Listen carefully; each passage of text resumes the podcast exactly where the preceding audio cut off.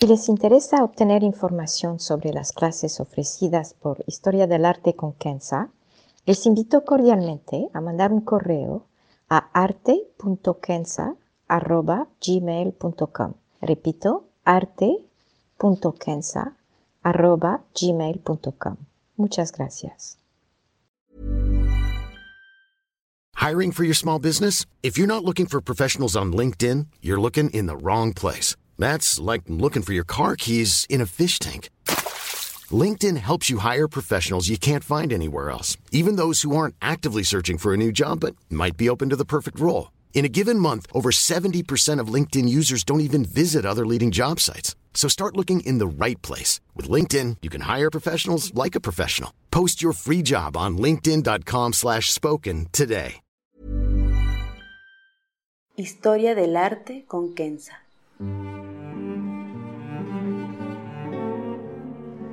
Una serie sobre el arte a través de la historia y las culturas. Se presentarán obras que trascienden el tiempo por su belleza y por lo que nos cuenta. Obras que encienden el asombro. Buenos días. En este podcast entraremos en un sueño. Sí, nada más y nada menos que un sueño. Y para lograrlo, les quiero hablar, si me permiten, de una obra que me fascina se trata de Sueño Oriental del artista iraquí Ismail el-Sheikhli, de renombre mundial y un pionero del arte moderno árabe e iraquí en particular. Antes de presentar la obra, les daré un resumen breve de la evolución del arte en Irak, especialmente al arte moderno. Irak, de hecho, ha sido el lugar pionero, junto con Irán, del arte moderno en la región se puede entender fácilmente, dado que los dos son países con culturas milenarias. De hecho, en el caso de Irak, la cultura más antigua del mundo con la civilización de Mesopotamia. Después de un resumen, les hablaré del lugar importante de Ismail el-Sheikhli en el desarrollo del arte moderno en el mundo árabe en general y podremos entonces ver de más cerca la obra aquí presentada. Primero, el arte en Irak. El arte iraquí es uno de los más ricos del mundo, que data del neolítico, es decir, hace más de 12.000 años, con el desarrollo entonces de la escritura, la cerámica y el trigo, entre otros. Y más adelante, hace unos 6.000 años, con Mesopotamia, que dio lugar a un desarrollo artístico excepcional, con ciudades organizadas, edificios y templos, esculturas, cerámica, por supuesto, joyas, vidrio y mucho más. Más tarde, es decir, a partir del principio del Islam en el siglo VII, tenemos el arte islámico con su auge extraordinario. Bagdad se volvió el centro de arte por excelencia, por lo menos hasta la invasión mongol en el siglo XIII. Más adelante, con el Imperio Otomano, Irak se quedó como un lugar de gran creatividad en arquitectura y pintura, el arte de los manuscritos y, por supuesto, la cerámica, entre tantos otros artes.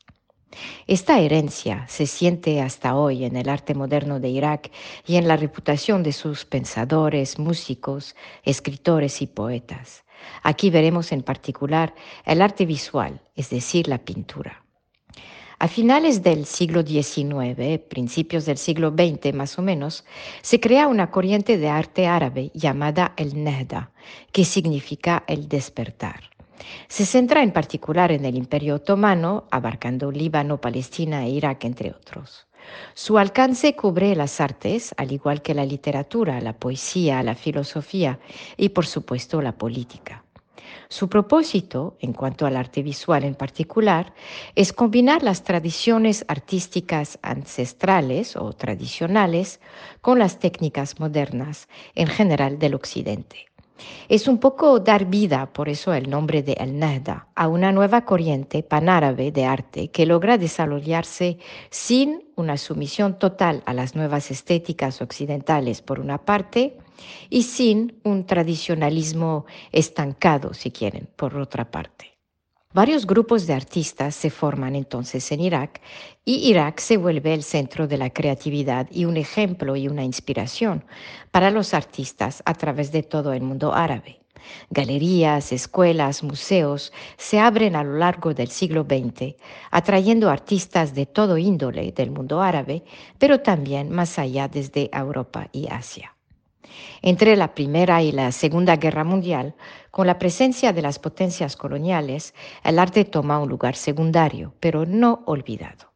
No obstante, en 1940 se inaugura el Instituto de Bellas Artes en Bagdad y unos años más tarde la Sociedad de los Artistas Iraquíes. En 1958, la revolución de Abdulkarim Qasem logra acabar con la presencia británica por completo en Irak y da lugar a un desarrollo espectacular, tanto de la economía como de la educación, y por ende crea más espacios para los artistas. En las siguientes décadas, los varios gobiernos empujan programas de embellecimiento de las ciudades, abriendo así más oportunidades para los artistas. Bagdad se vuelve repleta de galerías y museos que exponen tanto artefactos históricos como obras modernas de artistas iraquíes, árabes y del mundo entero. Durante los años 60 y 70, una veintena de grupos de artistas se forman en Irak, como por ejemplo el Ruwad, los pioneros, o el Mujaddidin, los innovadores, o el grupo simplemente llamado el Grupo del Arte Moderno, que sintetiza el arte islámico con el arte moderno. Una corriente importante fue la de Horufía, donde se retoma la tradición de la caligrafía árabe, dándole un aspecto moderno a través de nuevos medios como la pintura de óleo y más recientemente la gráfica y el uso de computadoras. Llegando a nuestros días, o cercano, en el año 2007, mientras Irak sigue en medio de conflictos, el gobierno trata de ayudar a estudiantes del Instituto de Bellas Artes con becas modestas para que contribuyan a los esfuerzos de reconstrucción de las ciudades con arte. Entre todos estos artistas está Ismail el-Sheikhli, cuyo arte y obra vamos a ver hoy.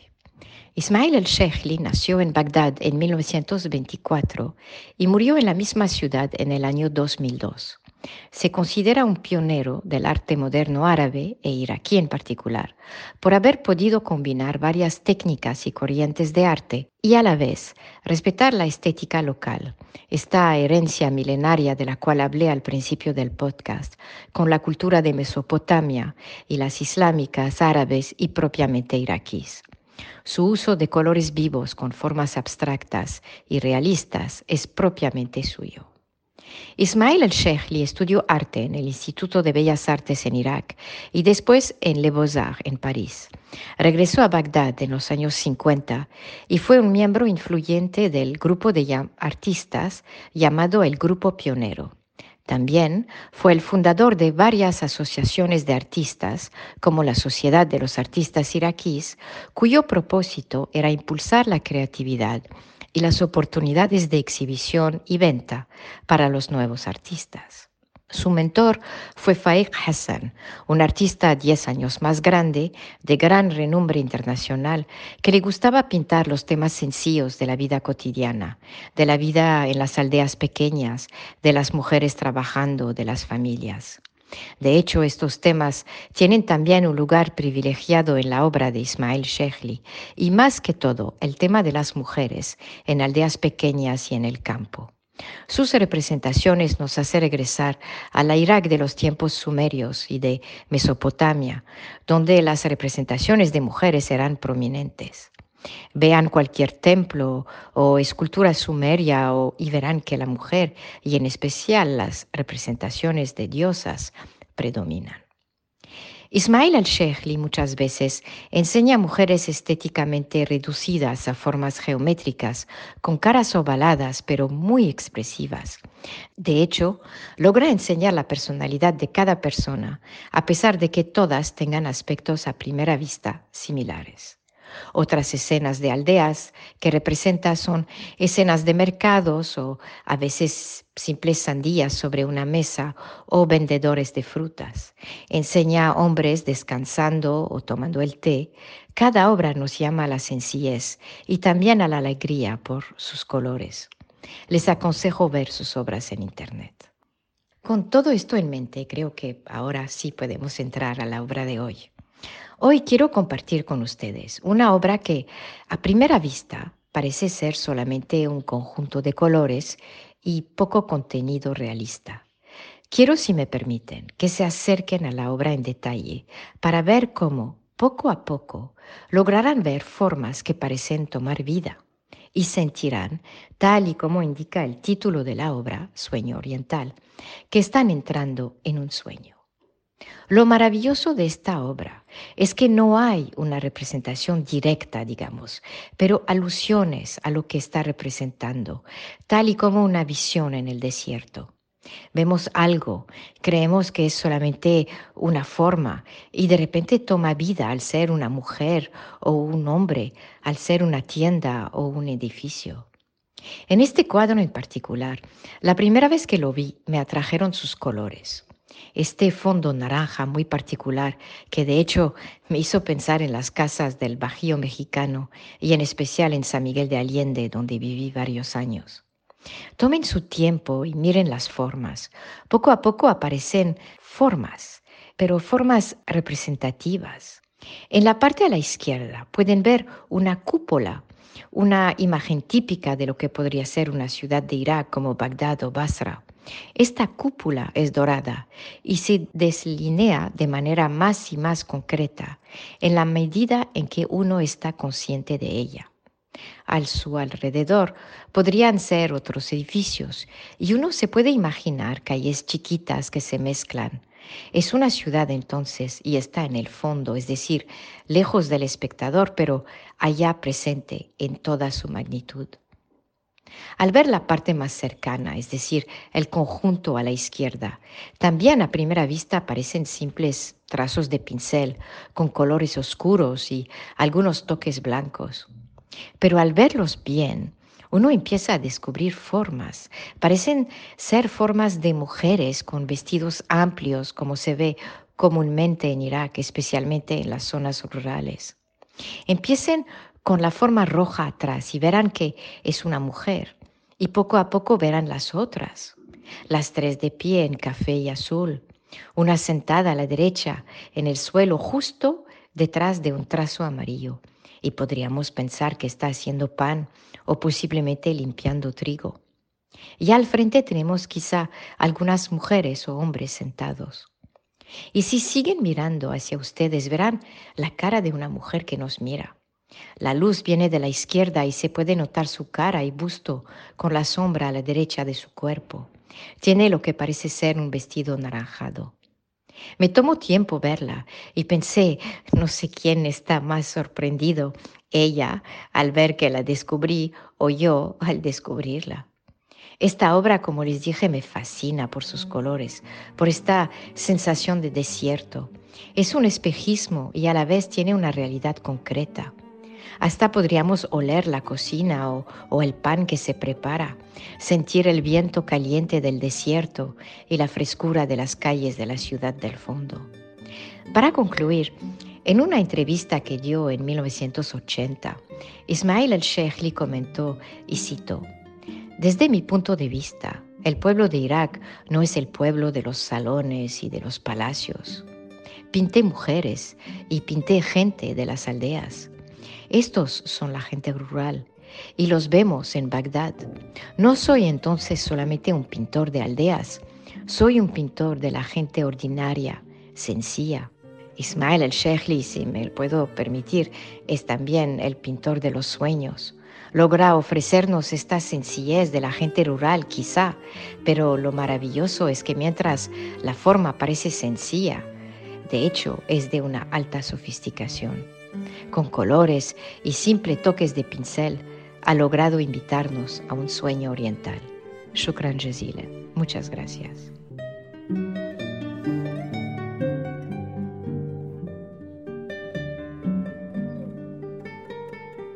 Historia del arte con Kenza.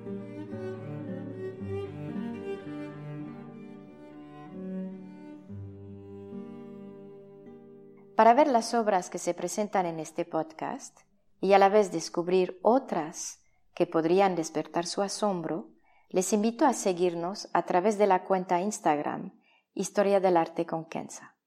El podcast es producido por Rojo Bernardo y les aconsejo ver otros de sus podcasts, como Entre Cruzadas y Teatro para Llevar. Gracias.